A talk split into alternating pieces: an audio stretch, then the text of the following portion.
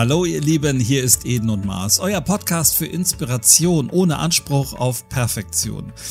Manchmal ist es schön, wenn man einfach mal die Freiheit genießen kann und einfach mal nicht so richtig planen, sondern drauf los. Und genau das machen Sascha und ich heute. Heute gibt es kein bestimmtes Thema, sondern wir überraschen uns einfach mal gegenseitig, denn wir haben nicht abgesprochen, worüber wir heute sprechen wollen. Und ich bin auf die kleine akustische Wundertüte heute sehr gespannt. Hallo Sascha. Hallo lieber André, ja, da äh, gehe ich sofort mit.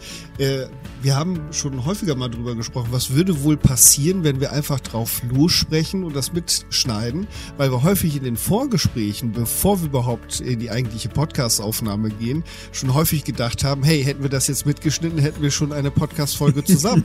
Von daher bin ich gespannt, was passiert, André. Ja, ich bin da auch sehr gespannt drauf. Ich meine, unsere Wochen sind ja so auch immer ereignisreich und wenn wir uns dann zum Beispiel am, am Wochenende dann äh, treffen und dann eine Aufnahme machen, dann ist es ja für uns aber schon, dass wir ganz viel zu besprechen haben. Und äh, ja, wir besprechen das einfach mal heute live, würde ich sagen. Ja, unbedingt. Denn du hast schon recht, die Wochen sind lebendig und dieses Jahr ist so lebendig bei mir gestartet, beruflich vor allem wie kaum ein anderes in den 26 Berufsjahren zuvor. Es gibt mhm. unglaublich viele Anfragen, es gibt viel zu tun, ganz, ganz viele Bewegungen, Dynamiken, die sich innerhalb und außerhalb meines Berufslebens abzeichnen. Von daher bin ich mir da ganz, ganz sicher, dass wir da etwas finden werden, worauf wir unser Augenmerk richten können. Gab es denn bei dir in deiner Woche etwas, wo du sagst, oh, da sollten wir unbedingt mal ein Augenmerk drauf werfen? Ich glaube, bei mir passiert permanent irgendwas, worüber ich sprechen kann. ich habe da ähnlich wie du, wir haben da total abwechslungsreiche Jobs letzten Endes und wir begegnen jeden Tag so vielen Menschen, da steckt so viel Erleben drin, dass ich immer denke, ey wow, also über sowas kannst du gar nicht alles auf einmal sprechen, weil das so viel ist teilweise. Mhm. Erstmal bin ich richtig erstaunt, dass wir schon März haben. Ja, wow. stimmt. Absolut. Ähm, da bin komme ich momentan noch nicht so ganz drauf klar, weil ich mich frage, wo sind die beiden Monate jetzt gerade schon hin? Also das ist ja gerannt ohne Ende. Und vielleicht liegt es auch daran, dass eben wirklich viel los ist, ähm, viel passiert, äh, Positives vor allen Dingen, dass da ganz viel so um mich herum ist. Und vielleicht ist das bei dir ja ähnlich. Ja, das ist ein interessantes Phänomen. Ich hatte darüber mal gelesen, dass mit fortschreitendem Alter die Zeit gefühlt immer schneller vergeht. Mhm. Und äh, dass das in jungen Jahren anders ist. Und das hängt wohl damit zusammen, dass je älter wir werden, desto mehr Rituale bauen wir auf und desto mehr Gleichförmigkeit haben wir. Wenn man sehr jung ist, Kind ist, dann ist vieles noch neu und da gibt es immer viele neue Abschnitte. Je älter wir werden, desto mehr haben wir ritualisierte Tagesabläufe und die werden nicht mehr so bewusst wahrgenommen und deswegen kommt es einem so vor, als wenn die Zeit schneller vergeht, weil nicht so viel Neues passiert trotz mhm. der Tatsache, auch bei uns beiden, dass viel Neues da ist, gibt es ja trotzdem feste Rituale, die wir jeden Tag haben. Ja, auf jeden Fall. Wobei ich das sehr krass finde, dass es da einen Unterschied gibt. Also ich sag mal, diese, diese beiden Monate, die sind jetzt ganz schnell rumgegangen. Mhm. Ich habe gedacht, ey, wow, musst du schon über den Weihnachtsbaum langsam nachdenken oder sonst Unbedingt. irgendwas. Unbedingt, ne? Denke auch, Geschenke schon mal kaufen. Aber auf der anderen Seite, wenn ich zum Beispiel äh, so, ein, so ein Wochenende mit meiner Frau irgendwo bin, wenn wir einfach mal Lust auf so einen Kurztrip haben mhm. oder so, ähm, zum Beispiel unsere Leib- und Mageninsel Sylt, wenn wir da sind, wir haben das Gefühl, diese vielleicht zwei oder drei Tage, die wir uns da dann gönnen, dass die unfassbar langsam vergehen und dass wir glauben, wir haben eigentlich viel längere Zeit dort verbracht, als wir in Wirklichkeit dann letztendlich dort gewesen sind. Mhm. Das finde ich so, so einen krassen Unterschied dazu. Ja, genau. Das ist ja das, äh, was, was ich gerade meinte damit, wenn wir etwas Neues machen, wir lassen uns auf etwas mhm. Neues ein und erleben in kurzer Zeit viele Unterschiede unterschiedliche Reize und Geschehnisse, dann kommt uns diese Zeit sehr gefüllt und sehr lang vor. Und das haben meine mhm. Frau und ich auch häufiger, dass wir sagen, Mensch, diese beiden Tage, das war eigentlich genug Inhalt für eine ganze Woche. Mhm. und dementsprechend kommt, kommt es einem dann eben auch so vor, gerade wenn es um neue Inhalte geht, dass sich das eben viel länger anfühlt. Mhm. Jetzt kommt die spannende Preisfrage. Du warst ja wieder mit deiner Frau beim Rudelsingen. Ja. Ist die Zeit da auch ganz langsam vergangen oder ist die da gerast? Die ist äh, tatsächlich gerast, weil äh, beim Rudelsingen gibt es tatsächlich zwei Pausen in diesen zweieinhalb Stunden. Äh, und ich mhm. habe mich immer erst gefragt, wozu. Aber wenn du wirklich mal so eine halbe Stunde am Stück singst, bist du froh, wenn du ein paar Minuten Pause hast, damit du die Stimme noch mal ölen kannst, was trinken kannst. Mhm. Und das war wieder ein, ein außergewöhnliches Phänomen. Wieder war es so, dass wir zu 90 Prozent äh, Damenbesuch hatten da und äh, einige wenige Herren dabei waren die auch mitsingen wollten, aber das ist einfach ein schöne, ein schönes Erleben, wenn man zusammen einfach mit großem Spaß am Tun singen kann. Und äh, da geht's auch gar nicht darum, dass das richtig ist. Es gibt ein Phänomen auch beim Singen, dass das, was ich abgespeichert habe unter dem Lied und wie das Lied tatsächlich funktioniert, manchmal ein Unterschied ist.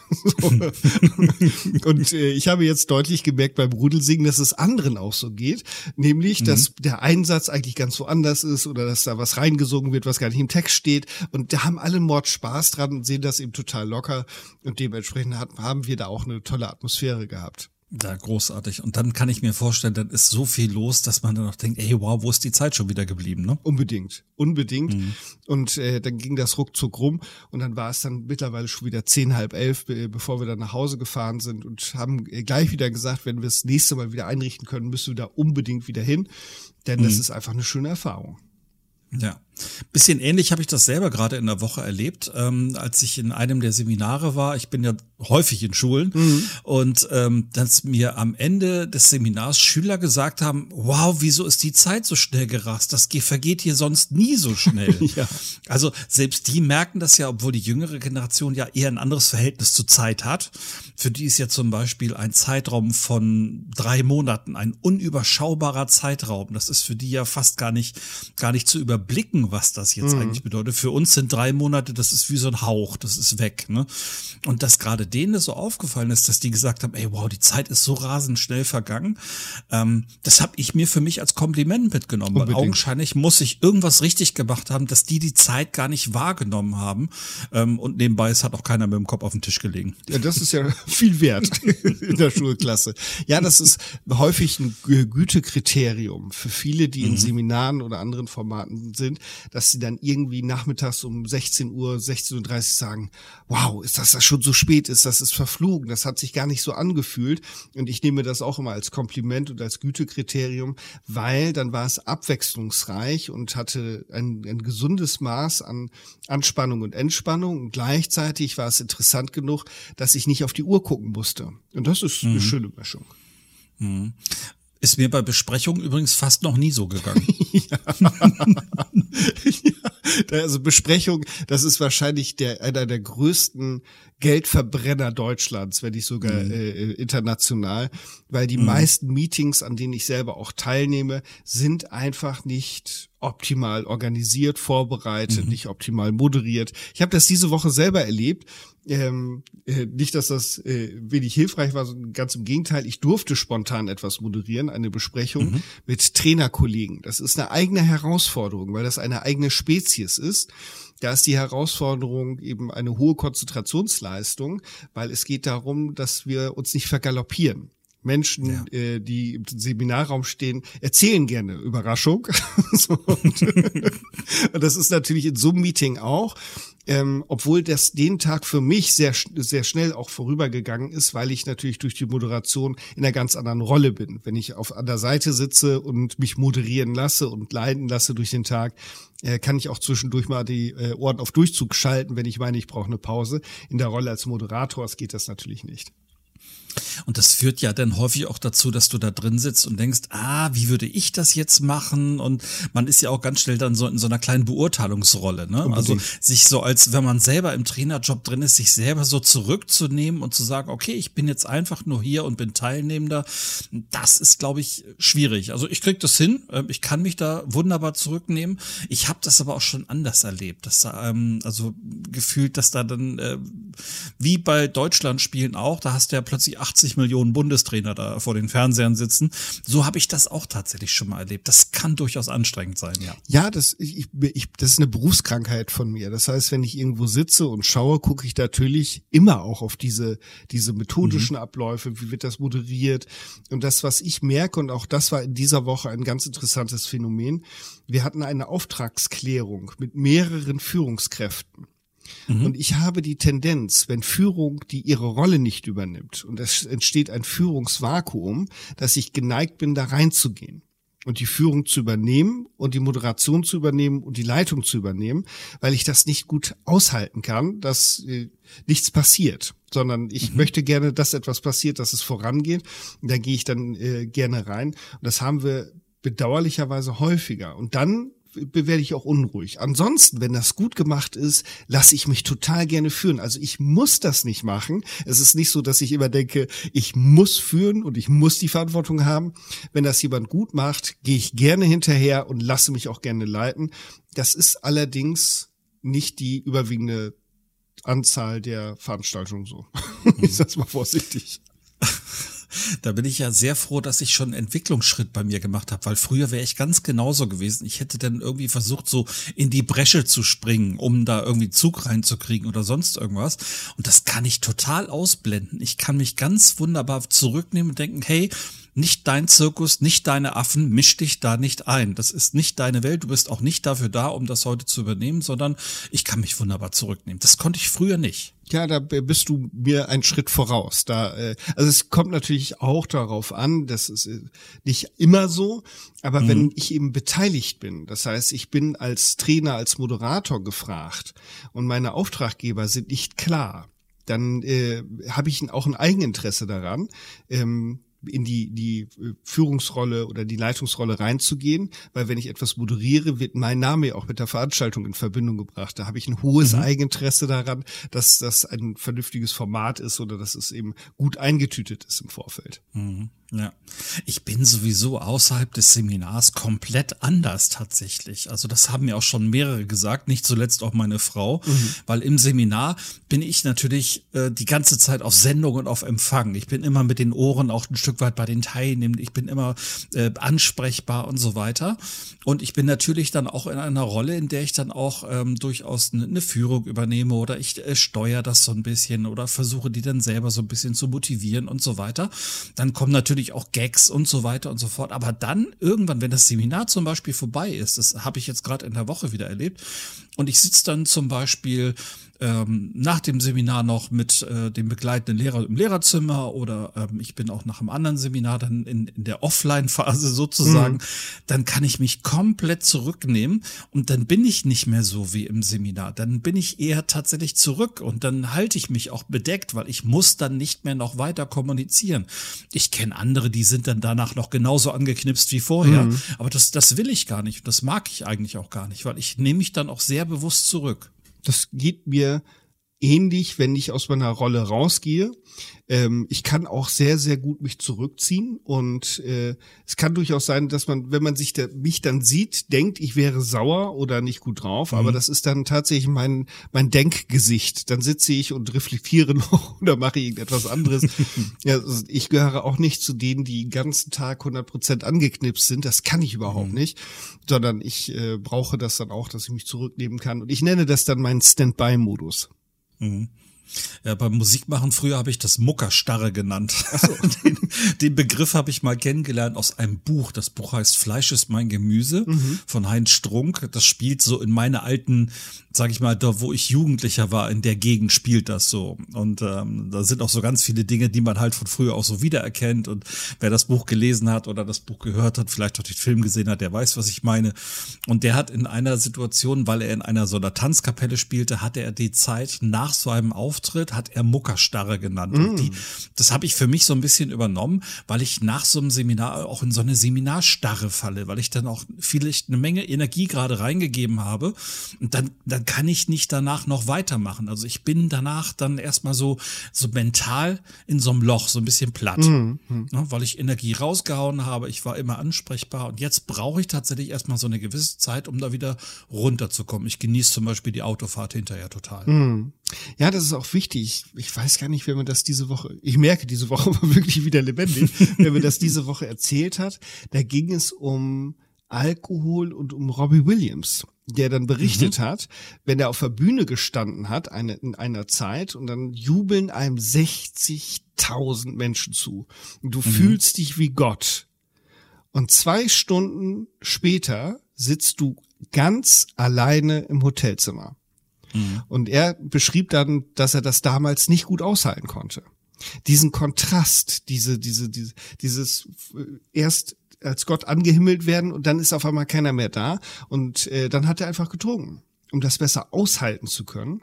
Mhm, krass. Ja, und das, das finde ich auch krass, weil ich, ich, kann mir nur vorstellen, mir geht's da ähnlich wie dir. Ich wäre froh, wenn ich allein in meinem Hotelzimmer sitzen würde, um das erstmal wirken zu lassen, weil der, der Körper, die, die, die Seele, der, der Geist, das muss ja erstmal nachkommen. Das muss ja erstmal alles verarbeitet werden. Und wenn das noch so mhm. geil ist, was ich gerade erlebt habe, brauche ich doch etwas Zeit, damit das überhaupt verarbeitet werden kann im Körper und im Geist. Ja.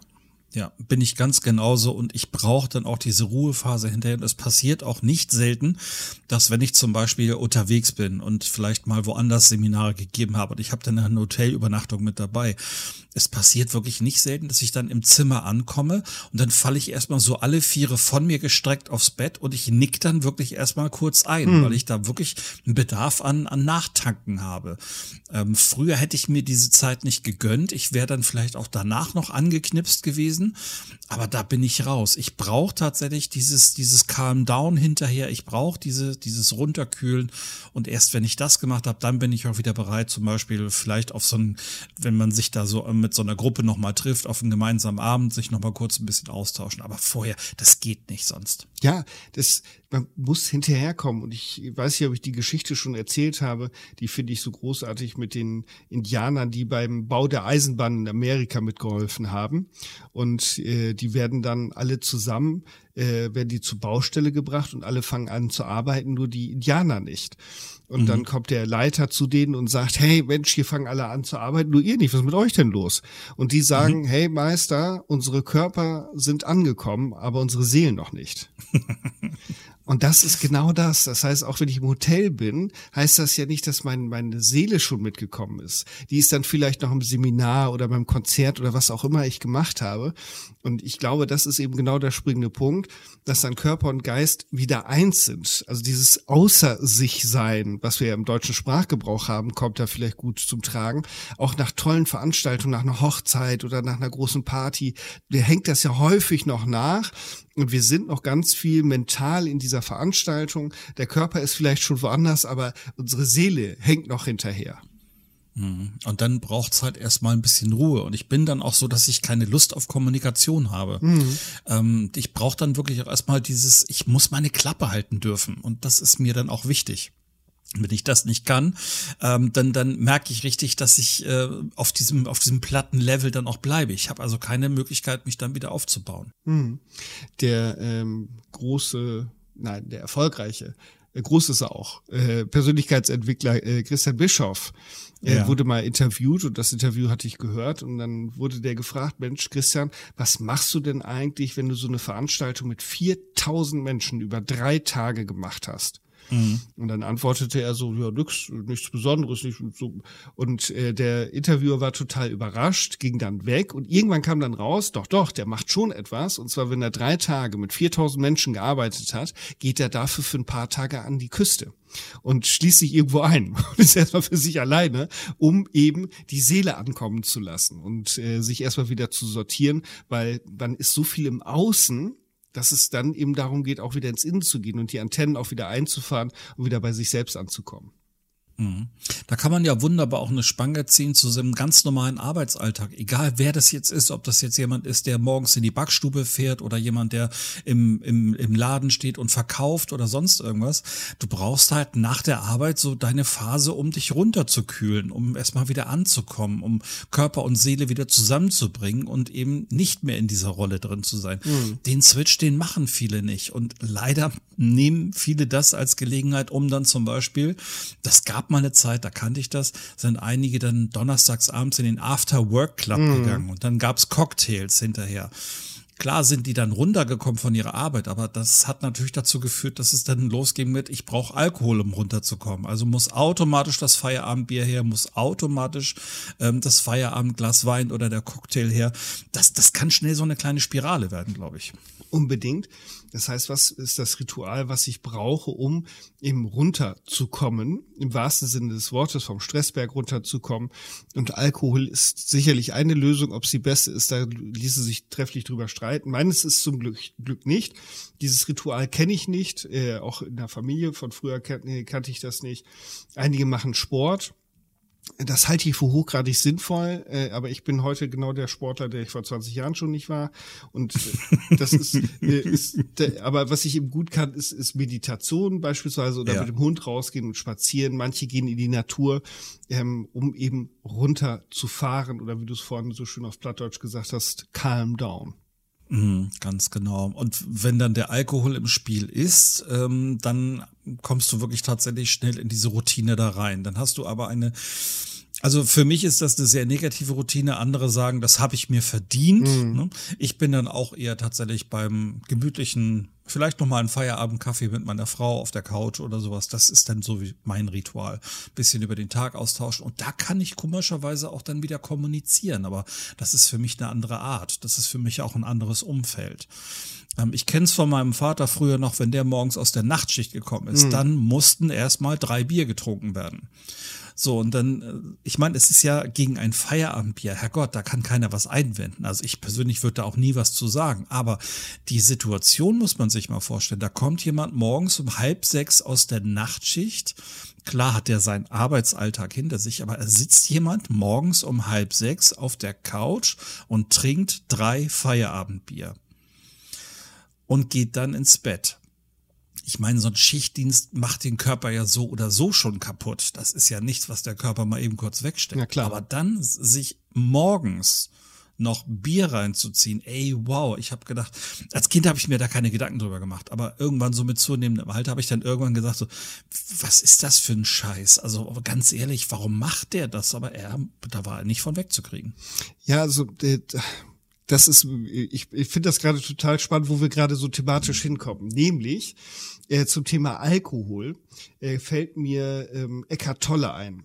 Und zwar hat Eckhart Tolle gesagt, dass äh, Alkohol äh, nämlich den Effekt hat, dass wir unter die Ebene des Denkens fallen. Okay. Und das ist sehr spannend, weil das, was, wovon wollen wir denn runterkommen? Das ist ja häufig nicht das Körperliche, weil das körperliche Runterkommen geht sehr gut und sehr einfach über Schlaf oder irgendwas anderes, mhm. sondern es geht ja um das mentale Runterkommen. So. Und deswegen ist Alkohol so beliebt, weil Alken uns, Alken, Alkohol uns vom Denken befreit. Und das merkst du eben auch, wenn du viel Alkohol getrunken hast, dass du irgendwann im wahrsten Sinne des Wortes aufhörst zu denken, was dann ja auch mhm. erklärt, warum so viel Blödsinn passiert, wenn man Alkohol trinkt und vor allem viel Alkohol trinkt. Und das, diesen Effekt kannst du dann bei vielen merken, wenn sie dann einen Whisky oder was auch immer getrunken haben oder ein Bier. Mhm. Dieses ah, dieses Entspannen, der Geist entspannt sich. Und Eckhart Tolle sagt eben, das ist eben aber nicht das, was die spirituelle Entwicklung will, sondern die, dass der Alkohol oder Drogen führen dazu, wir gehen unterhalb der Denkebene. Und das, was spirituelle Entwicklung möchte, ist, dass wir uns überhalb der Denkebene mhm. befinden. Das heißt, dass wir bewusst aufs Denken zurückgreifen können, aber eben es auch sein lassen können. Das ist für mich immer noch nahezu nicht, nicht unbegreiflich, weil es immer wieder Momente gibt, wo das klappt. Ähm, aber trotzdem ist das etwas, was für mich immer noch nicht alltäglich ist. Aber das erklärt eben, warum Alkohol zum Runterkommen so beliebtes Mittel ist. Ja. Wenn ich jetzt heute so mit 50 da drauf schaue, wie mein Vater sich früher verhalten hat, zum Beispiel auch in solchen Situationen, dann erklärt sich mir natürlich, warum das alles so war, warum er da morgens sich schon seine Biere reingezogen hat. Und das hatte unterm Strich alles etwas damit zu tun. Ich nenne es mal die Überschrift Betäubung.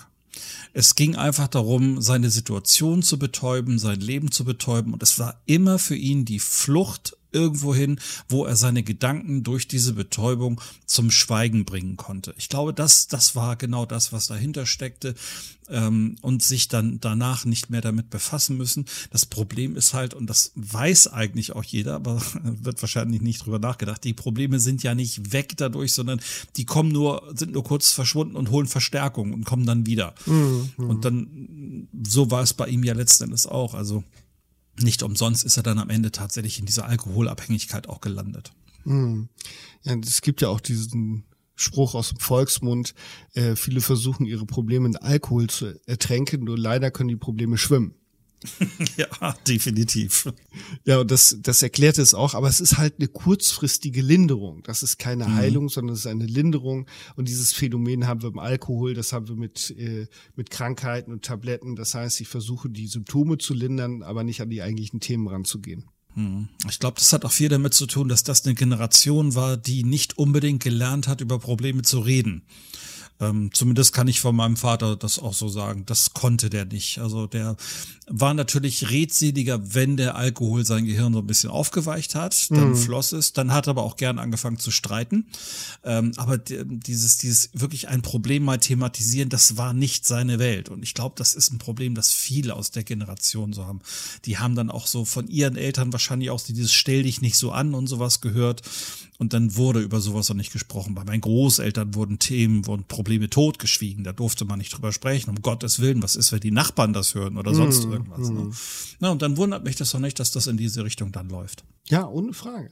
Das ist äh, eben eine spannende Frage was will ich denn damit erreichen? Das ist ja immer die große mhm. Frage, was ist eigentlich mein Ziel, wo will ich eigentlich hin mit dem, was ich gerade tue? Und das meiste machen wir im Autopiloten und wenn es eben diese Tradition gibt, führen wir die so weiter, bis irgendjemand kommt oder irgendetwas, das uns einlädt, darüber nachzudenken, ob das, was wir gerade tun, das Richtige ist. Mhm. Gab es denn Situationen für dich mal, wo, wo Alkohol ein Thema gewesen ist oder war das nie was für dich? Ja, also im hm. Alkohol hat bei uns in der Familie äh, eine große Rolle gespielt, äh, allerdings nicht im Alltag. Das muss ich kurz erklären. Also meine äh, Eltern haben sich kennengelernt, da waren sie beide aktive Alkoholiker. Das mhm. heißt, sie haben beide lustig vor sich hingetrunken. Das war sogar noch so, äh, als ich schon auf der Welt war. Und äh, das haben die dann aber eingestellt, weil ich da war. So, mhm. das heißt, ich habe meine Eltern auch nie Alkohol trinken sehen. Dann hat eine Zeit lang mein Onkel bei uns gewohnt, der äh, auch immer mal wieder zum Alkohol griff und das dann aber auch exzessiv gemacht hat. Ich weiß, dass in der Familie meiner Eltern auch Alkohol eine große Rolle gespielt haben, dass da viele Alkoholiker waren. So, also von daher ist das schon ein Thema bei uns, aber ich sag mal glücklicherweise, dadurch, dass bei uns zu Hause kein Alkohol getrunken wurde, habe ich diese Rituale auch nicht. So wie ein Feierabendbier oder dass äh, eben viel Alkohol getrunken werden muss, auch vielleicht unter der Woche oder am Wochenende dann mal über die Stränge geschlagen. Das kenne ich zum Glück alles nicht. Und ich habe tatsächlich, wenn ich rückguck, zurückgucke, Alkohol nur aus Gründen der Zugehörigkeit zu mir genommen. Wenn ich heute so zurückgucke, es gibt so gut wie nichts an Alkohol, na andersrum, es gibt nur ganz wenig an Alkohol, den ich wirklich mag. Das meiste mhm. Zeug habe ich getrunken, um dazuzugehören. Bescheuert heute, aber gut. Das war damals so. Ja, das ist dann wieder die Frage des Umfelds, in dem du da landest. Kriegst du es vorgelebt oder kriegst du es eben nicht vorgelebt? Ähm, zum Beispiel durch die Eltern, wenn sie, sage ich mal, in deiner Gegenwart das auch nie gemacht haben. Ähm, dann hast du auch eine Distanz dazu. Dann äh, erlebst du das ja auch nicht so. Bei mir war das halt immer ein Thema. Alkohol gehörte für meinen Vater vor allen Dingen immer mit dazu ähm, ob nun eine Feier oder ob es der Feierabend war oder sonst irgendwas, ob er Heimwerken betrieben hat oder es musste immer Bier mit dabei, es musste immer was zu trinken mit dabei sein. Alles andere war bei ihm dann auch nichts. Und im Freundeskreis, deswegen bin ich ja ein Stück weit auch dahin gekommen, im Freundeskreis haben uns dann natürlich auch irgendwann krachen lassen. Dann gehörte Party machen mit dazu. Und ich sag mal, es gab auch Feiern, wo ich echt richtig über die Stränge geschlagen habe. Also ich erinnere mich an eine Nacht, wo ich wirklich sowas von durch war, dass ich kaum noch erinnere Erinnerung daran mhm. habe. Also mir fehlt zum Beispiel von einer Party mal eine ganze Stunde. Ich weiß gar nicht, wo ich da geblieben bin. Ich war hinterher sauber, unverletzt. Es kann also nichts Schlimmes gewesen mhm. sein, aber dramatisch und ähm, es gab dann irgendwann so einen Punkt bei mir, wo ich dann gesagt habe, ey, stopp bis hierhin und nicht weiter. Das geht so nicht mehr. Das ist nicht, das ist nicht das, was du willst. Und ähm, schon gar nicht wollte ich, und das ist das, was für mich ganz einschneidend war, ich wollte nicht so werden wie mein Vater.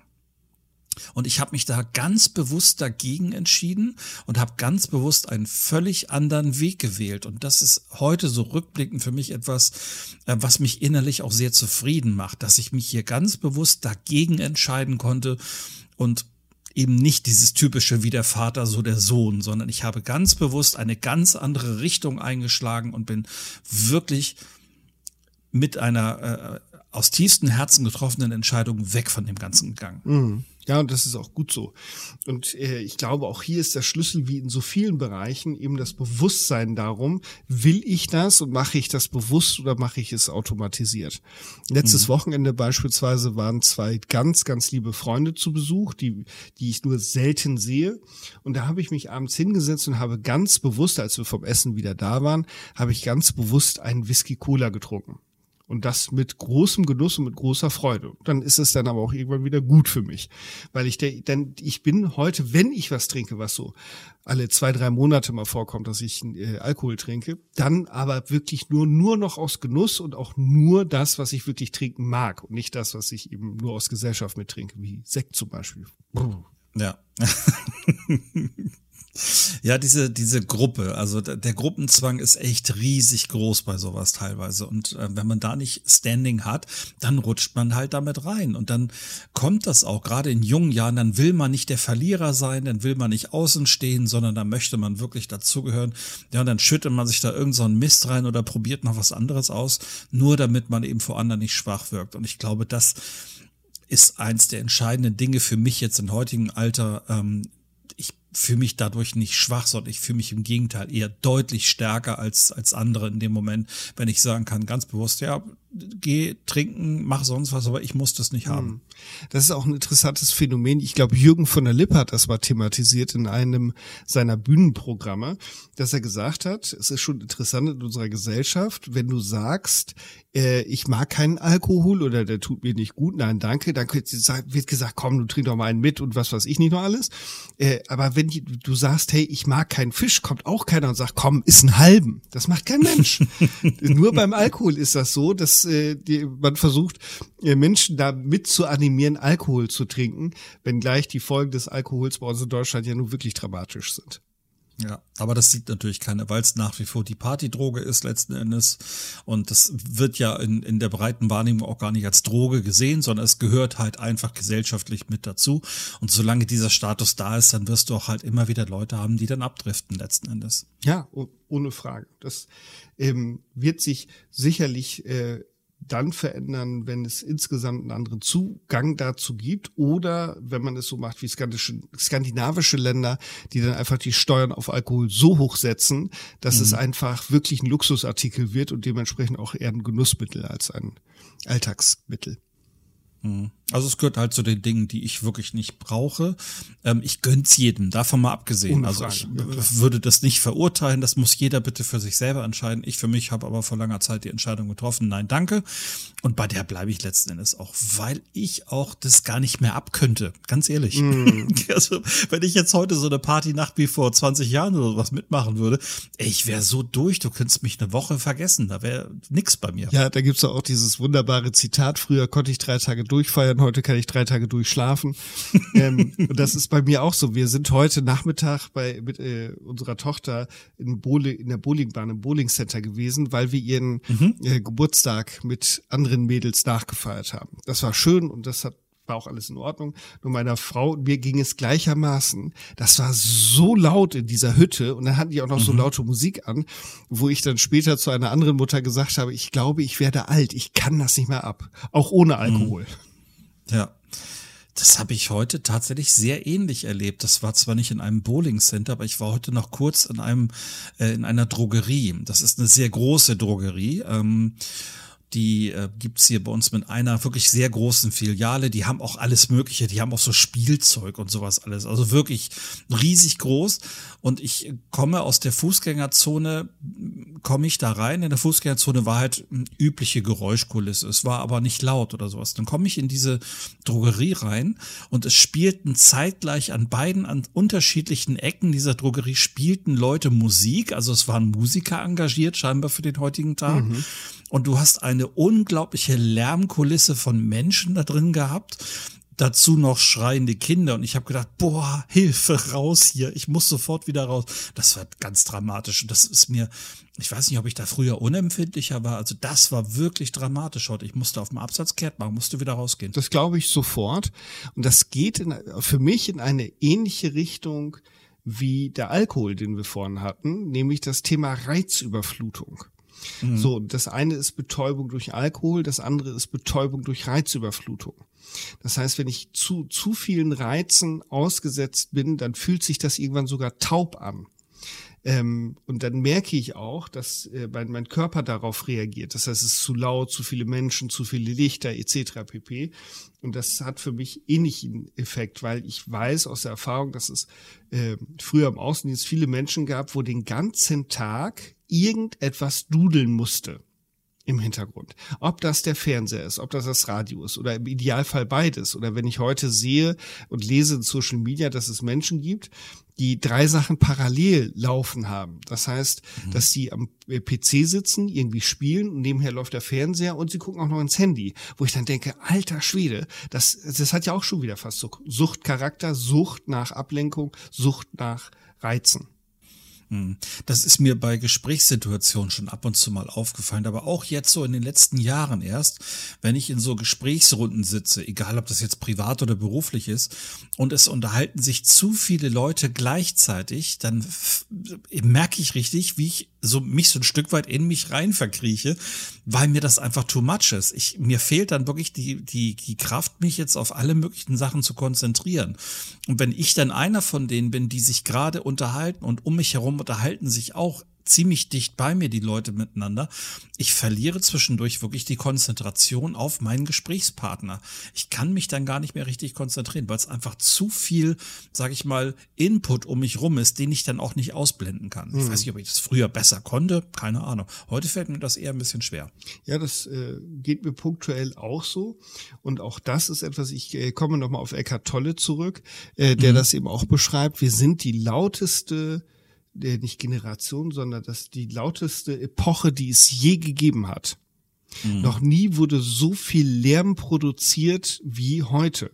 Sei es durch Industrie, sei es durch Straßenverkehr, äh, sei es durch Handys, Musik, Gespräche, was auch immer wir sind unfassbar laut, was dann ja eben bei einigen dazu führt, dass sie eben diese Zeit in der Natur richtig genießen, wo sie diesen ständigen Reizen nicht ausgesetzt sind. Das ist auch ein Grund, warum ich sage, ich könnte nicht in einer Großstadt leben. Ich war mal vor 15 Jahren in New York für 10 Tage.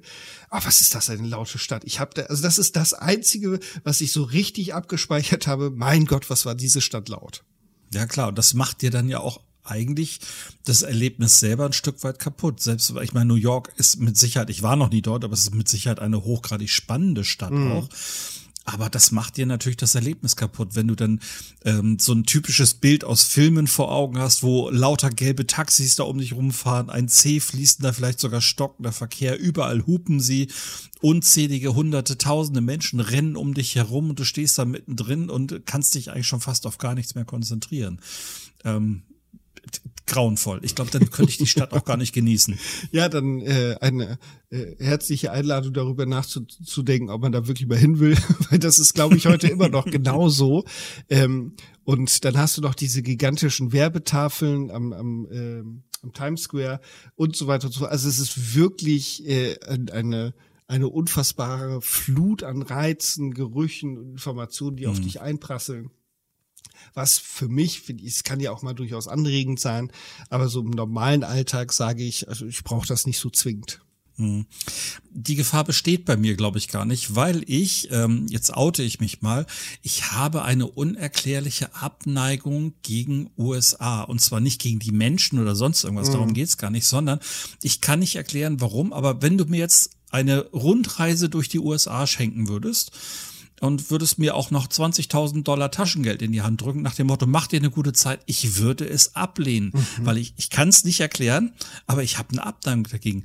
Wenn ich jetzt zum Beispiel die Idee hätte, ich würde nach Kanada fliegen, hätte ich überhaupt kein Problem mit. Wenn es heißt, ich würde nach äh, Südamerika fliegen, hätte ich überhaupt kein Problem mit. Ich weiß nicht warum, ich kann es nicht erklären. Ich würde nicht in die USA fliegen. Ist für mich unerklärlich. Das ist spannend. Ich würde sowohl die ja. Reise als auch die 20.000 Dollar nehmen und würde dir anschließend berichten.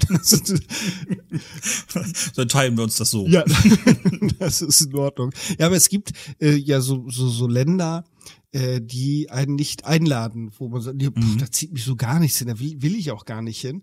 Da gibt es eine interessante Geschichte von Harpe Kerkeling, die er, glaube ich, in einem seiner Bücher er, erklärt, dass der mal so eine Art Rückführung, die eine Rückreise mhm. gemacht hat, äh, weil er, ich glaube, nicht nach Polen wollte, Genau. Ja, ich glaube, das war nicht nach Polen wollte und dann in dieser Rückführung und dieser Rückreise äh, festgestellt hat, dass er als wohl in einem Vorleben als Mönch in einem polnischen Kloster gelebt hat und da erschossen worden mhm. ist. Das, genau. Äh, das fand ich, fand ich gerade ganz spannend, weil mir da die Frage in den Kopf äh, gekommen ist, warum ist das so, dass du diese Abneigung gegen die äh, USA hast? Ja, so frage ich mich das auch. Vielleicht gibt es eine Möglichkeit, irgendwann mal eine Rückführung zu machen. Vielleicht hat das bei mir ja auch irgendeine Bedeutung. Ist jetzt nicht so, dass ich an so etwas intensiv glaube. Mhm. Ähm, ich kann es aber auch nicht äh, widerlegen. Von daher kann ich auch nicht sagen, sowas existiert nicht. Insofern ähm, wäre das bestimmt mal spannend, ob vielleicht da eine Begründung zu finden ist, weil ich habe eine entsprechend auch so unerklärliche Anziehung auf skandinavische Länder. Ah. Also es fängt schon damit an, wenn ich mit dem Auto nach Dänemark über die Grenze fahre, habe ich sofort ein Gefühl von, ich bin gerade auf dem Heimweg. Aha. Und das kann ich auch nicht erklären. Meine Frau sagt zwar immer, du warst bestimmt irgendwann mal so ein Wikinger oder irgend sowas. ja. Aber ich kann es, auch das kann ich nicht erklären, weil ich habe ja Zumindest kann ich das nicht, äh, nicht, nicht ähm, darlegen. Ich habe keine Wurzeln irgendwie, die Richtung Skandinavien gehen. Ich kann nicht sagen, dass Familienmitglieder von mir irgendwann mal aus Skandinavien hierher gekommen sind oder sowas, sondern ich weiß es nicht. Ich, ich merke nur, es zieht mich dahin, als wenn ich irgendwie nach Hause kommen würde. Und dieses Gefühl ist sehr stark tatsächlich. Ja, und das ist interessant. Mir geht's so mit Afrika. Ah, ich ziehe okay. da nichts hin, so gar nicht. Überhaupt, mir, mir geht's so, ich würde mir Nordamerika angucken, ich würde mir Südamerika angucken, in Asien war ich ja auch schon, in Australien, Neuseeland, Skandinavien, Alaska, Kanada, alles okay, aber nach Afrika, weiß ich nicht, da zieht mich so gar nichts hin, wenngleich ich total gerne äh, mal Elefanten sehen würde, aber das geht ja mhm. glücklicherweise auch in Indien. Also sollten wir mal jemandem über den Weg laufen, der sowas kann, dann lass uns das mal erklären, woran das liegt. Ja, wer weiß, vielleicht hat das ja wirklich irgend solche Gründe und irgend solche Wurzeln oder so. Man weiß es ja nicht. Klar, es gibt die, die fachlich-sachlichen, die würden sagen, ah, das ist doch Blödsinn, das ist doch Quatsch, das ist doch wissenschaftlich gar nicht haltbar. Ähm, ja, wahrscheinlich ist es das nicht, aber ich kann nicht behaupten, dass ich wüsste, dass es das nicht gibt. Insofern, ähm, spannend wäre es allemal, definitiv. Ja, also wir, wir werden sehen. Aber vielleicht fahre ich irgendwann nochmal nach Afrika und überwinde das mhm. einfach mal oder finde da raus, woran das liegt, weil ich in der Tendenz geneigt bin, mich im Laufe meines Lebens den Ängsten zu stellen und zu mhm. gucken, woran liegt's denn eigentlich. Das mhm. eine geht schneller, ja. das andere nicht so. Also wenn meine Frau zum Beispiel sagt, sie hätte Lust mal in Amerika irgendwie einen Urlaub zu machen, da mal was, was zu erleben, was zu sehen, ich fahre da mit, auf jeden Fall. Nur wenn ich persönlich ganz alleine für mich entscheiden müsste, würde ich das nicht machen. Hm. Stattdessen würde ich mir lieber, was weiß ich, äh, ein Auto schnappen und würde dann eine, so eine Skandinavien-Rundreise machen irgendwie oder sowas. Allein weil mich das eben so sehr dahin zieht das, was mir gerade durch den Kopf geht, ist manchmal äh, entwickeln sich ja aber auch so Geschichten im Leben, ähm, die die vorher gar nicht so zu planen waren. Und mhm. äh, da gibt's auch eine Geschichte aus dieser Woche, ähm, die ich sehr, sehr spannend finde. Die habe ich gestern erlebt und dazu muss ich ein bisschen ausholen, aber die ist ganz, ganz interessant. So, mhm. äh, mein ein lieber Freund von mir hier in Nordheim, ähm, der hatte im März letztes Jahr Geburtstag, wie jedes Jahr im März erstaunlicherweise.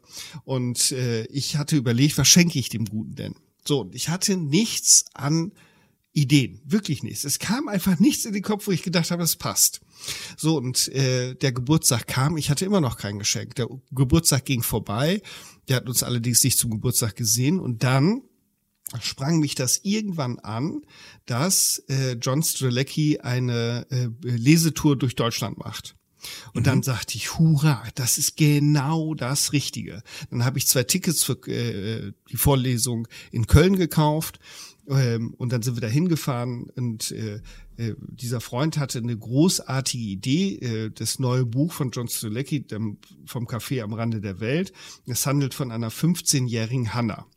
So, und, äh, man, äh, der Freund hat zwei Töchter und hat zwei Bücher gekauft und äh, ist dann nach der Vorlesung zu, zu John hingegangen und hat gesagt, hier, ich hätte gerne eine Widmung von dir, das sollen die beiden von mir zum 15. Geburtstag bekommen. Und dann fragt er ja, wie alt sind die beiden denn? Ja, die, die sind jetzt fünf und acht. So, und das ist noch eine Zeit lang hin. So, alles gut. Er hat sich das unterschreiben lassen. Ich fand die Idee so gut, dass ich das für meine Tochter auch gleich gemacht habe. Das Buch steht mhm. hier auch im Bücherregal. So, das als Vorgeschichte. Also wir sind John Strelecki-Fans, so viel können wir schon mal sagen. So. Man bekommt's am Rande mit. Ja. So, und jetzt äh, äh, noch was anderes, das werde ich auch nochmal verlinken, da komme ich gleich vielleicht nochmal dazu. Es gibt gerade wieder die Flow Summit von Unity. Das ist äh, über elf Tage kommen jeden Tag Interviews, Vorträge von bedeutenden Persönlichkeitsentwicklern, äh, die man sich kostenlos angucken kann. Und gestern Abend äh, haben meine Frau und ich uns entschieden, wir gucken uns davon etwas an und gestern Abend war John Strelecki dabei. So, und ich habe mhm. mir das angeguckt und äh, wollte das schon ausmachen, weil ich das weil mich das gestern ausnahmsweise so gar nicht inspiriert hat, weil alles, was er erzählt hatte, kannte ich schon aus unterschiedlichsten Kontexten, aus Interviews und so weiter und so fort. Mhm. Und dann erzählte er eben so von diesem Vertrauen äh, auch, dass sich das Leben so entfaltet und was der so alles erleben darf. Und dann erzählte er so, ja, und einmal stand ein Vater vor mir, der wollte sich die Bücher signieren lassen für seine Töchter zum 15. Geburtstag. Und da habe ich ihn gefragt, wie alt sind die Töchter denn? Ja, fünf und acht Jahre alt. und zack, ich war wach. Und zwar ja. hellwach. Und ich habe sofort mein Handy geschnappt und habe dem äh, lieben Freund eine Sprachnachricht geschickt, habe gesagt, du glaubst nicht, was ich hier gerade gehört habe. So, und das wiederum äh, hängt ganz eng damit zusammen, weil dieser Freund gerade an einem Buch schreibt, das, da kann ich jetzt noch nicht zu viel zu sagen, das hat aber was mit dem Kaffee am Rande der Welt zu tun. Mhm. Und so fügte sich das da gestern Abend alles so zusammen, weil das war auch im Zusammenhang mit seiner, seiner Lesereise, wo ich gestern Abend gedacht habe, wie geil ist das denn? Er schrieb dann auch, Mensch, du hattest überhaupt gar keine, gar keine Idee zum Geburtstag und dann hat sich das so entwickelt und jetzt sehen wir das wieder hier in diesen, in dieser Unity-Reihe. Das war schon sehr, sehr beeindruckend. Mhm. Spannend. Cool. Ja, solche Momente kenne ich, dass du dann so eigentlich schon schon gedanklich schon offline bist. Auf einmal kommt so ein so ein so ein Bam-Erlebnis und du bist sofort wieder mittendrin. Und das ist natürlich super toll, dass der genau diese kleine nette Geschichte in seinen Vortrag sozusagen ja, damit eingebaut phänomenal. hat. Es muss ja augenscheinlich für ihn auch ein sehr sehr einschneidendes Erlebnis gewesen sein. Ja, der, der Freund hatte dann auch gesagt, der sieht doch Tausende von Menschen. Tausend, mhm. wieso ausgerechnet diese Story in diesem Interview, wo ich gestern Abend mit meiner Frau sitze und mir das anhöre und denke, das ist, das ist phänomenal. Und das, das ist, das war wirklich gestern Abend nochmal so ein besonderes Highlight in dieser Woche, wo ich dachte, wie cool ist das denn? Ja, wunderbar. Ach, wie toll. Solche Momente sind's das, da, da zehrst du denn auch selber davon, ne? Also das, das Unbedingt. gibt dir ja selber eine unglaubliche Motivation, auch wieder, ähm, sag ich mal, auch die Augen, die Ohren mal offen zu halten. Ne? Wie oft rennen wir so wirklich so ein bisschen mit Scheuklappen durch die Gegend und ähm, solche Momente sind es, finde ich, die nehmen so die Scheuklappen wieder weg und man, man achtet einfach wieder mehr auf sein Umfeld, auf die Menschen um einen herum und auch auf das, was so, was so gesagt wird, weil in so, so kleinen Sätzen steckt ja oftmals ganz, ganz viel drin letzten hm. Endes.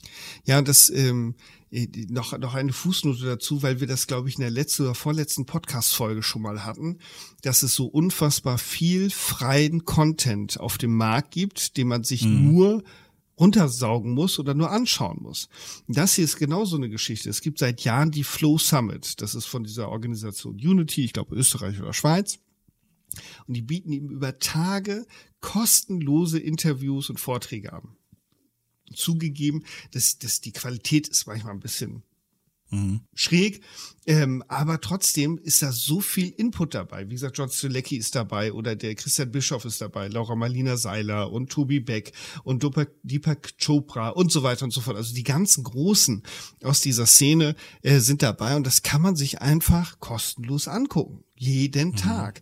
Und das sind so Sachen, wo ich denke, Menschenskinder, da wird schon so viel gemacht, wir brauchen es nur pflücken. Mhm. Ja, das steht und fällt aber halt mit der eigenen Motivation.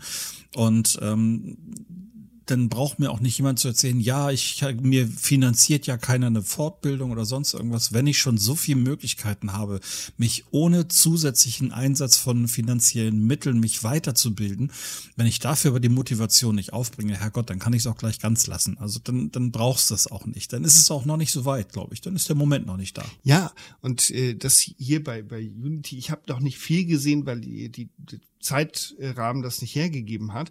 Äh, aber es gibt jeden Tag so einen 20 Minuten Impuls von Christian Bischoff und den ersten Impuls aus dieser Woche hatte ich mir angeguckt und das war schon phänomenal.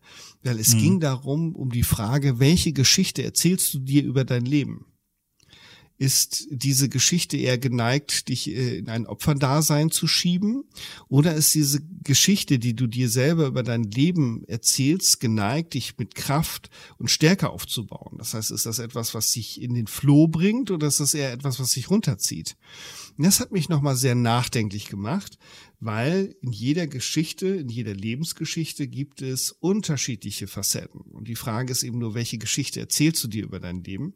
Und äh, das war schon sehr beeindruckend. Dass diese, alleine dieser Impuls von 20 Minuten hat mich schon in eine ganz andere Stimmung gebracht, weil ich habe diesen Impuls gehört morgens, bevor ich zur Arbeit gefahren bin. Mhm. Das war auch sehr, sehr beeindruckend. Da muss ich jetzt tatsächlich direkt an meine Geschichte denken. Und früher hätte ich meine Geschichte eher im Opferdasein erzählt. Und dann gab es den großen Switch für mich 2012 und seitdem kann ich meine, meine Geschichte tatsächlich für mich in, in, in positivstem Licht erzählen, weil sie einfach eine so unglaublich, für mich persönlich immer noch unglaubliche Wendung genommen hat, ähm, dass ich, dass ich ähm, wirklich mit, mit, mit einem Lächeln auch über die, die schlechten Zeiten sprechen kann. Denn ich glaube und behaupte einfach mal, ohne schlechte Zeiten hätte ich heute keine guten Zeiten. Mhm. Ja. Ich glaube, das war notwendig. Und alles, was in meinem Leben so gelaufen ist, sei es jetzt auch die Zeit, die ich auf der Hauptschule verbringen musste, wo ich auch kein Selbstvertrauen hatte oder sonst irgendwas, die ganze Zeit, all das war notwendig, um heute der zu sein, der ich bin. Und deswegen kann ich heute mit einem breiten Lächeln über all das erzählen und auch mit einem sehr großen Stolz letztendlich auch darauf zurückblicken. Ja, und ähm das, das ist auch tatsächlich so. Und es ist auch immer eine Frage des Blickwinkels und der, des, des Horizonts, mit dem ich drauf gucke. Äh, mhm. Äh, also wie, wie war das noch? Je größer meine Weltsicht ist, desto kleiner erscheinen meine eigenen äh, Probleme. Und, ja. und Strelecki sagte, immer wenn er geneigt ist, äh, und der kennt diese, er sagt, er kennt diese Themen genauso wie alle anderen auch, und immer wenn er geneigt ist, und ich fand diesen Begriff so geil, eine Selbstmitleidsparty zu feiern, dann, dann bekommt er ein, äh, und das ist, fand, fand ich ganz interessant, und äh, er ist dann unterwegs, sieht er meistens, wenn er Gefahr läuft, so eine Selbstmitleidsparty zu feiern, sieht er meistens eine Familie mit einem Rollstuhl, Kind im Rollstuhl. Er, warum auch immer das so sein mag, dass er immer dann dies, und das weitet dann seinen Blick und dann denkt er immer, worüber mache ich mich hier gerade eigentlich Sorgen oder was ärgert mich gerade oder warum versinke ich hier gerade Selbstmitleid, wenn ich einfach mhm. mal den Blick ein bisschen weiter und gucke, was um mich rum passiert, um das besser einordnen zu können. Ja, das ist eine gute Strategie, um sich selber auch ein Stück weit zu erden, denn in dem Moment, ne? Und nicht, nicht, weg, nicht wegzufliegen oder so. Jürgen von der Lippe hat ein bisschen was ähnliches auch mal gemacht. Das hat er in einem, in einem seiner Shows auch erzählt, wo er in einem Restaurant war und um ihn herum war halt so eine Familie, wo Kinder dabei waren, die sich überhaupt nicht benehmen konnten. Es war wohl ein Riesenradau und äh, hat dann die Eltern gesehen, hat sich dann auch über die Eltern so innerlich so aufgeregt und irgendwann hat er sich gedacht, ach, weißt du was? Wozu regst du dich jetzt auf? In ungefähr 30 Minuten verlässt du eh das Restaurant, aber der Typ da drüben muss in seinem Scheißleben bleiben. Wie so häufig eine Haltungsfrage. absolut, absolut. Und ganz ehrlich, das ist so ein Gedanke, den habe ich manchmal auch. Also wenn ich denn so merke, dass da Menschen sind, die mich persönlich so ein bisschen auch herausfordern, dann komme ich selber wieder damit zurecht, indem ich mir dann sage, ja, ähm, du bist nur eine gewisse Zeit jetzt hier und dann gehst du wieder, dann fährst du wieder zurück in dein Leben und der muss in seinem Leben bleiben. Und das, das beruhigt total. Ich finde es mega Taktik von Jürgen von der Lippe. Die habe ich mir einfach jetzt übernommen. Ja, unbedingt. Also ich, ich bin jemand, der äh, das was ich heute kann, äh, zusammen kopiert habe. Aber ich habe nicht einen Menschen kopiert, sondern ich habe mir das Beste von allen äh, genommen und versucht, es mir zu eigen zu machen. Und das, da gehören eben die Sachen, ob das jetzt ein Strilecki ist oder ein äh, Eckart Tolle mhm. oder wer auch immer. Alles, was mich anspricht und was mit mir resoniert, das nehme ich auf und versuche es äh, zu integrieren in das, was ich tue. Und das ist völlig wurscht, von wem das ist. Ob das jetzt Jürgen von der Lippe ist oder ob das Thorsten Sträter ist oder eben John Strilecki. Ja, schon Dale Carnegie hat damals gesagt, Nachmachen unbedingt erlaubt, weil in dem Moment kannst du dich nur selber weiterentwickeln und vor allen Dingen auch deins draus machen. Es geht ja nicht darum, anderen nach dem Mund zu plappern oder sonst irgendwas, sondern es geht einfach darum, Werte zu übernehmen, Sichtweisen zu übernehmen und ähm, sich selbst dann auch in diesem Licht einfach nochmal neu zu betrachten und daraus eben seine eigene Entwicklung zu ziehen. Ja, und ich kann mich gerade erinnern, jetzt machen wir mal einen Bogen zu einer früheren äh, Folge, die wir gemacht haben. Wir hatten in einer Folge die äh, Katrin Lobaido, die äh, mhm. äh, ähm, Wirtschaftspsychologin und die hatte in der Folge dann etwas von der Superman-Übung erzählt, die mir gerade wieder einfällt. Das heißt, wenn ich ein Problem zu bewältigen habe und weiß gerade nicht, wie ich das machen soll, sich eben einen Superman, eine Superwoman vorzustellen, wie würde derjenige das machen? Wie würde mhm. derjenige das lösen? Das können eben die ganz Großen sein, aber das kann eben auch Oma Frieda sein oder wer auch immer. Mhm, mhm. Und ich durfte sogar jetzt in der vergangenen Woche, das war für mich auch nochmal ein sehr einsteigendes Erlebnis, ich durfte selber für jemanden dieser Superman sein. Das klingt jetzt ein bisschen so nach Eigenlob, aber es ist mir quasi sinngemäß auch genauso gesagt worden. Und zwar hatte ich ein sehr interessantes Seminar in einer Schule und äh, am Schluss dieses Seminars sagten dann die Schüler zu mir, das war großartig, das hat ihnen unheimlichen Spaß gemacht und sie haben für sich unglaublich viel rausgenommen und sie wünschten, ich wäre bei ihnen an der Schule ein Lehrer. Oh, schön. So, und wenn du sowas hörst, ey, denkst du, wow, also und das von einer, von einer Klientel, die eigentlich sage ich mal, mit, mit solchen Äußerungen sehr vorsichtig ist. Also auch was Begeisterung angeht, ja nicht häufig ganz vorne mit dabei ist, mhm. sondern, ne, und ich sag mal, wir waren in, der, in dem Alter ja auch letztendlich nicht anders. Also da erkenne ich mich ja durchaus auch wieder. Aber wenn die sich dann auch wirklich zusammenstellen und sowas dann von sich geben, dann denke ich mir in dem Moment, ey, wow, jetzt muss ich kurz überlegen, wer von uns beiden nimmt jetzt hier gerade mehr mit raus? Und ich glaube sogar, ich habe da mehr für mich mit rausgenommen. Ja, was für ein schönes Feedback. Was für ein Total. schönes Feedback. Äh, wenn ich so auf die Zeit schaue, wir, wir rennen hm. schon wieder auf eine Stunde zu, lieber André, es ist unglaublich. Ich würde gerne noch eines teilen, weil mich das gestern äh, doch noch zum Nachdenken angeregt hat, auch was ich mit in diesem Interview mit John Strelecki äh, ja. ähm, erlebt habe. Und zwar beschreibt er auch, äh, man muss sich für irgendetwas entscheiden, was man will. Und dann, wenn äh, seine Erfahrung, er nennt das den, den äh, nicht den göttlichen, sondern den äh, universellen Algorithmus.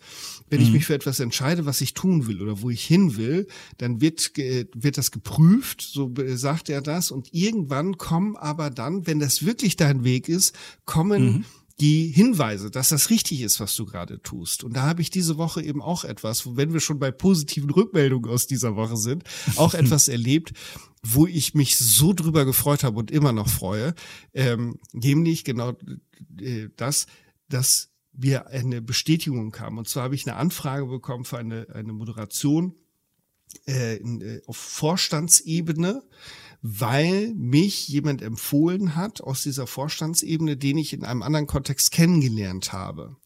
Und warum erzähle ich das? Weil das etwas mit der Ausrichtung zu tun hat. Ich erzähle, mir ist seit längerem bewusst, mir macht das Moderieren so unfassbar viel Spaß. Und ich mhm. habe für mich innerlich entschieden, da möchte ich meinen Schwerpunkt gerne setzen. So, und jetzt bekomme ich so nach und nach, weil das nicht die erste Anfrage ist, sondern so nach und nach die Rückfragen auch dazu. Willst, kannst du dir das vorstellen, hier zu moderieren, da zu moderieren, das zu machen? Was für mich jetzt nochmal so die Unterstützung ist, zu sagen, hey, das ist der richtige Weg das zu tun, weil ich mich für etwas entschieden habe und gesagt habe, das will ich jetzt machen und das scheint gerade in den Fluss zu kommen. Das ist ja auf zwei Arten großartig, weil einmal ist es natürlich diese Wertschätzung, die du dadurch bekommen hast. Das ist ja eins der, mehr Lob geht ja schon fast gar nicht, als dass du wirklich weiterempfohlen wirst. Mhm. Und zum anderen, ähm, dass man dich auch genauso wahrnimmt, dass man dir solche Dinge dann auch zutraut. Auch das ist nicht selbstverständlich. Ähm, es gibt ja genug Leute, die schimpfen sich irgendwie Moderator und da steckt oftmals eigentlich gar nicht so viel hinter. Und die sind von dir als Mensch und als, als, als, äh, fachli als fachlichen Menschen auch überzeugt, als Moderator.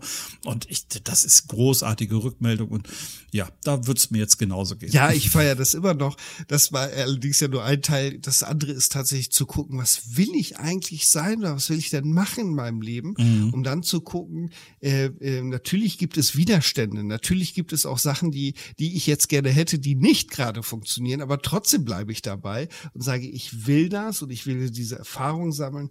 Und dadurch, dass jetzt nach und nach so positive Rückmeldungen kommen, scheint das ein, ein Weg zu sein, der dem universellen Algorithmus entspricht. So. Richtig gut. Und du hättest es nicht wahrgenommen, wenn du nicht die Offenheit dafür mitgebracht hättest. Ja, wahrscheinlich, wahrscheinlich. Also von daher die herzliche Einladung für Verschiedenes jetzt zum Schluss. Das eine ist, ich werde das auch in die äh, Shownotes oder wir werden das in die Shownotes packen, nämlich den Link zu der Flow Summit weil wenn mhm. ihr euch, äh, liebe Hörerinnen, liebe Hörer, da auch nochmal betanken wollt, macht das herzlich gerne. Und das zweite ist, überlegt euch, was will ich eigentlich noch in meinem Leben? Und wenn ich das weiß, dann die äh, Augen und Ohren aufmachen und gucken, was für, für Hinweise finde ich denn dafür, ob das das Richtige ist oder nicht. Genau, haltet die Augen offen, haltet die Ohren offen, seid da, seid dabei und dann überlasst äh, dem Glück einfach auch mal eine Chance, euch dann irgendwie zu finden. ja, und schöner kann man diese Folge, glaube ich, nicht abschließen. Lieber André, ich danke dir für dieses Experiment. Das hat mir unglaublich viel Spaß gemacht. Ja. Einfach mal zu starten, ohne zu wissen, wohin uns das trägt. Und ich habe versucht, nebenher Notizen zu machen, was wir alles angesprochen haben jetzt in der Stunde. Das ist der helle Wahnsinn. Ich fand es auch großartig und wirklich spannend, welche Wendung das äh, Gespräch genommen hat. Und wir wünschen euch, ihr Lieben, ähm, eine tolle Woche und hoffen natürlich sehr, dass ihr Spaß hattet bei unserer kleinen Wunsch, bei unserer kleinen Wunschtütenfolge und freuen uns auf die kommende Woche, wenn ihr wieder dabei seid. Und wir wünschen euch bis dahin alles Liebe, alles Gute. Bleibt gesund und optimistisch. Bis zum nächsten Mal. Ciao. Bis dann. Ciao.